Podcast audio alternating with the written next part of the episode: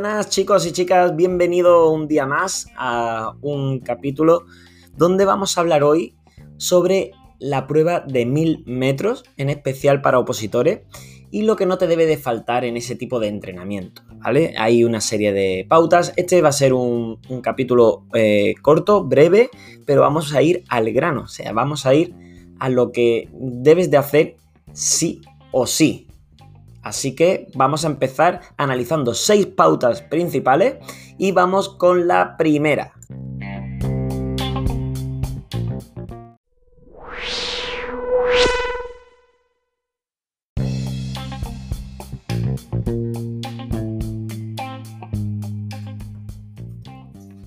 Uno de los factores a tener en cuenta antes de poder realizar la prueba de 1000 metros es tener una buena base aeróbica. Esta base aeróbica eh, es donde se va a sustentar todo, todo, todo lo que se va a entrenar posteriormente. Por lo tanto, hay que trabajar una buena base aeróbica con rodajes, con ritmo controlado, con eh, una mezcla de caminar y correr si hace falta y es necesario, porque lo vamos a tener que hacer todos los días durante el principio de temporada. ¿Vale? No quiere decir que todos los días tengamos que entrenar hasta estar muy cansados, eso no me refiero a eso, tenemos que tener nuestros descansos, pero sí es cierto que vamos a tener que incrementar el número de pasos diario, vamos a tener que salir a trotar muy suave, vamos a tener que trabajar la respiración durante la carrera y es algo que la gente no tiene paciencia para poder trabajar al principio de un gran entrenamiento y por lo tanto nos va hacer tambalear nuestros cimientos en un futuro si empezamos a meterle otro tipo de entrenamientos súper, súper duros. Así que tenemos que empezar con una base aeróbica y a través de esto podríamos pasar ya al siguiente punto.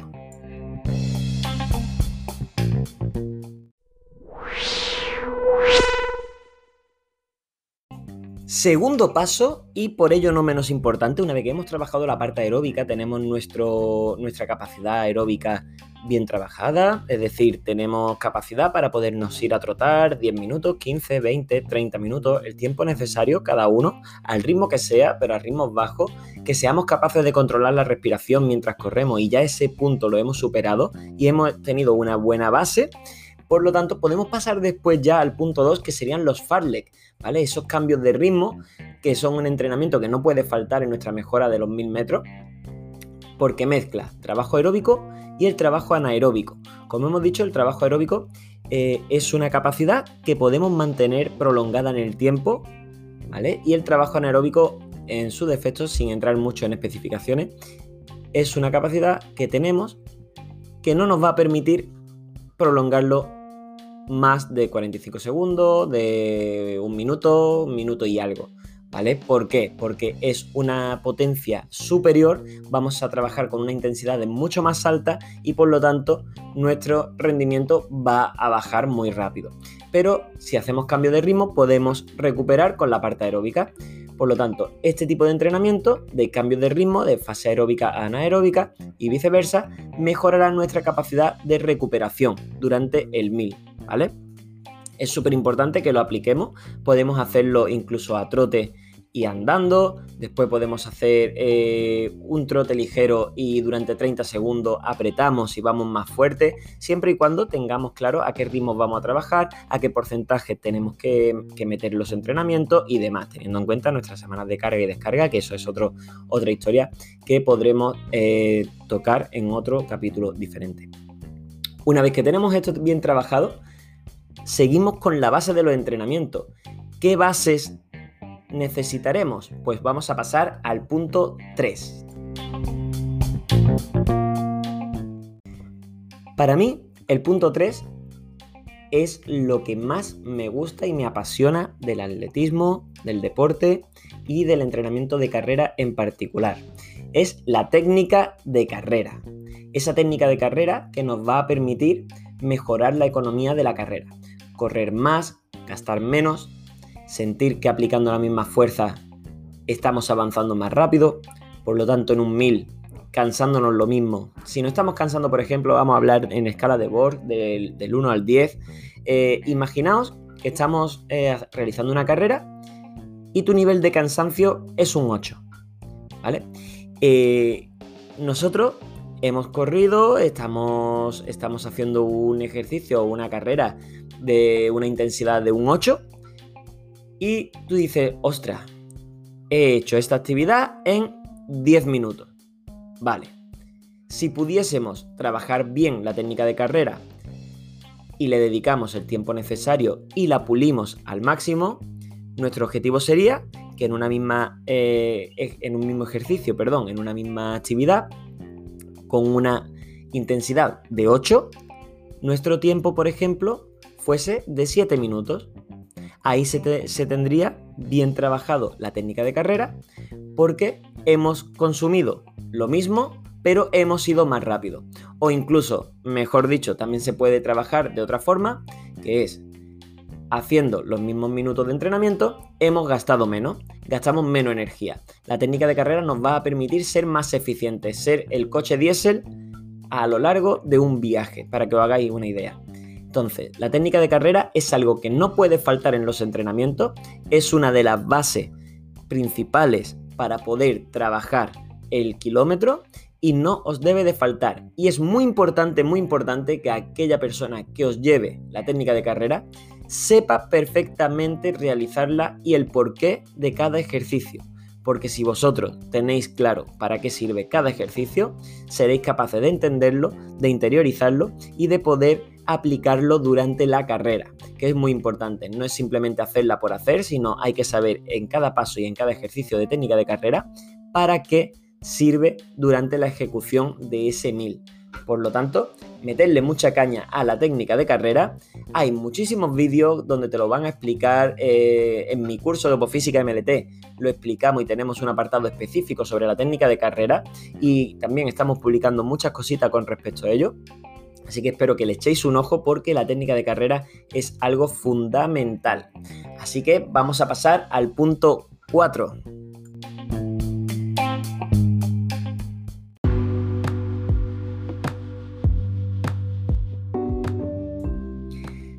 Este punto 4 es una de las cosas abandonadas, es uno de los factores más abandonados por la mayoría de corredores populares y que en cambio deberíamos de hacer por obligación, pero por obligación extrema, todos, todos los corredores y todas aquellas personas que practiquen cualquier deporte de resistencia porque es el trabajo de fuerza. Lo habéis adivinado seguro, más de uno, pero hay que hacerlo.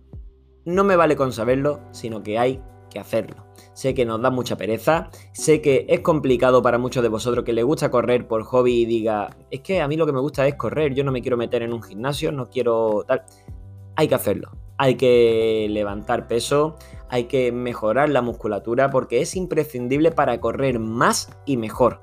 Vamos a tener muchísimo menos riesgo de lesión, vamos a conseguir que nuestras articulaciones estén más reforzadas, que podamos tener muchísimo más aguante y muchísima más resistencia a la hora de realizar cualquier tipo de carrera, en este caso son mil metros, pero nos puede salvar el culo, hablando mal, nos puede salvar si por lo que sea la capacidad aeróbica o de cardiopulmonar nos fallase en cualquier momento, nuestras piernas y con nuestra musculatura seríamos capaces de aguantar esos metros de más que nos quede hasta llegar a la meta. Por lo tanto, puede ser clave para tener un apto o el no apto.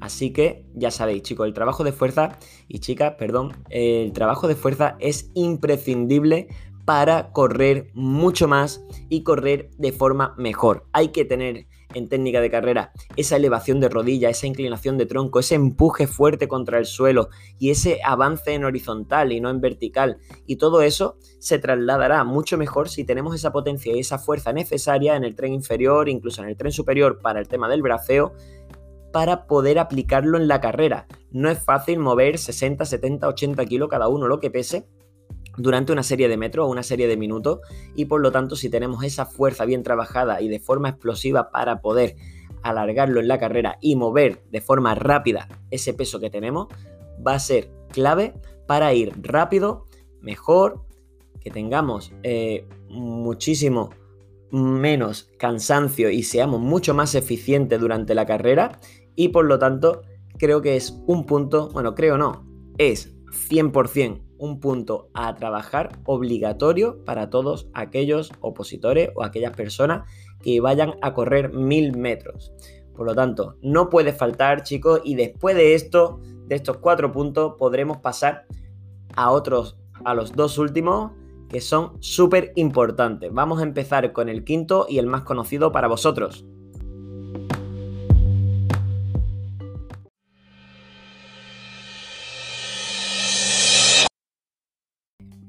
Este punto quinto es lo que más conocéis, lo que creéis que es eh, el único método para mejorar mil metros y estamos muy equivocados. Ya sabemos que tenemos que hacer esos cuatro puntos anteriores como mm, la tabla de multiplicar, es decir, lo tenemos que saber de P a pa, tenemos que hacerlo y tenemos que realizarlo. Hemos, vamos a hacer un pequeño recuento, hemos trabajado la base aeróbica, hemos trabajado los farles, hemos trabajado la técnica de carrera y hemos trabajado el trabajo de fuerza, ¿vale? Hemos realizado la fuerza muscular que es primordial para poder tirar de todo lo anterior y de todos los entrenamientos, ¿vale? Una vez que ya tenemos todo esto bien asentado y lo hemos trabajado durante tiempo, podremos empezar a trabajar las series intensas. Esas series intensas pueden ser de dos tipos, pueden ser cortas o pueden ser largas. Tendremos que meter a través de nuestra planificación días de series cortas, días de series largas, donde podremos mejorar nuestro ritmo de carrera y tendremos esa capacidad de aguante, ese umbral aeróbico, ese umbral anaeróbico, nuestro poderle dar un plus y estar por encima de lo que hemos empezado. ¿Vale? Ese tipo de serie son ritmos que normalmente no llevaríamos el día de competición. Pero por eso se trabaja eh, un poco, digamos así, que como en la agonía, ¿no? Dependiendo del porcentaje que queramos trabajar, un 80%, a un 90%, a un 100%, podemos trabajar un 110, 120, 130 incluso, ¿vale? Ritmos como, eh, según en, el estudio que yo me baso, trabajamos en 7 ritmos diferentes, de R0 a R6, teniendo un R3 Plus por medio, aparte de un R3, y en este caso pues podemos hacer sería R4, R5, R6, y quiere decir que tendremos que hacerlo para poder trabajar cada semana en progresión. Tendremos que tener nuestras semanas de descarga, nuestras semanas de carga, pero podemos hacer series de 100 metros, de 200, de 300, de 350, de lo que queramos. La serie es larga en este caso, si nosotros nuestros objetivos son de 1000 metros, podrían ser de 800 metros, de 1000, de 1000, de 1200, 1400, no habría problema de pasarnos de esa cantidad, ¿vale? En temas de series. Y después, cuando estamos trabajando las series cortas, es muy probable que aumentemos nuestra velocidad, que intentemos buscar ese punto de acción máximo donde nuestra musculatura va a llegar a los límites, que conozcamos nuestro cuerpo y así podamos saber hasta dónde podemos apretar cuando nos queden 300 metros de carrera o nos queden 200 metros de carrera sin miedo a quedarnos en el camino. Por lo tanto, el trabajo de serie es muy importante, pero no es lo principal. Ese trabajo de serie se podrá realizar si tenemos una base aeróbica fuerte para que las pulsaciones se puedan trasladar y no suban de golpe de 0 a 100 en 2 segundos, nada más, que nada más que empecemos a correr, porque tenemos una base aeróbica fuerte y por lo tanto nuestras pulsaciones somos capaces de mantenerla en el tiempo lo más bajitas posible. Hemos trabajado nuestros farles, hemos trabajado nuestra técnica y todo esto se aplica, incluido con la fuerza, en estas series de, de gran intensidad, ya sean cortas o largas. Así que, dicho todo esto, nos quedaría un punto a tener en cuenta que es el sexto, que para mí, junto con la técnica de carrera, es eh, súper bonito, es lo mejor que podemos trabajar en este tipo de entrenamiento. Y si quieres saber cuál es, atento y a por ello. Vamos a por el punto 6.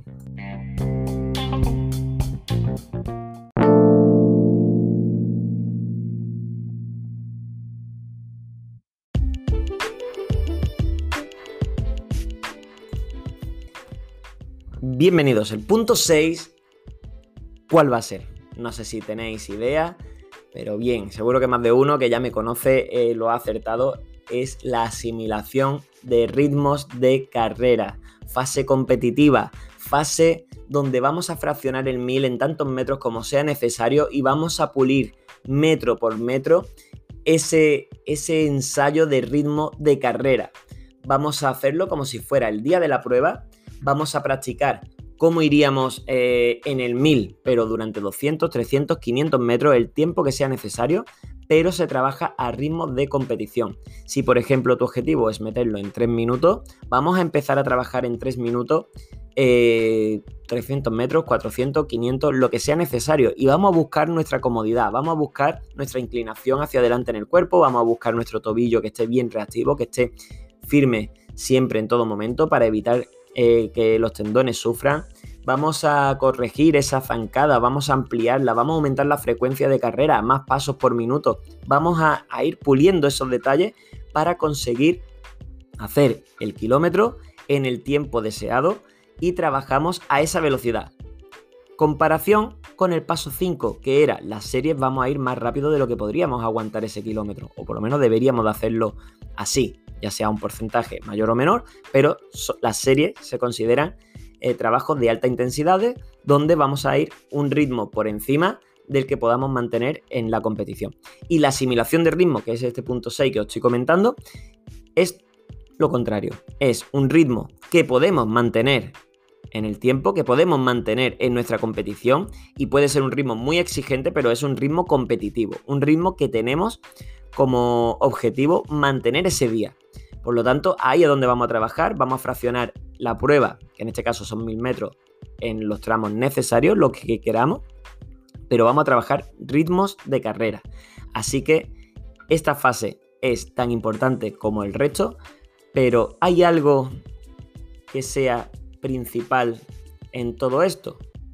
No, todo en su conjunto es igual de importante. Hay que hacer todo esto, hay que hacerlo bien y una vez que tengamos todo podemos jugar con otro tipo de entrenamiento, con cuestas, con subidas a la montaña, con mm, actividades complementarias, salida de natación, bicicleta, lo que sea. Se pueden hacer muchísimas cosas, muchísimos eh, entrenamientos diferentes, ya depende de cada entrenador, pero estos son los pilares de un buen entrenamiento y por lo tanto hay que ponerlo en práctica. Tenéis que empezar poco a poco, desde el paso número 1 hasta el 4 es fundamental para poder empezar con el 5 y con el 6.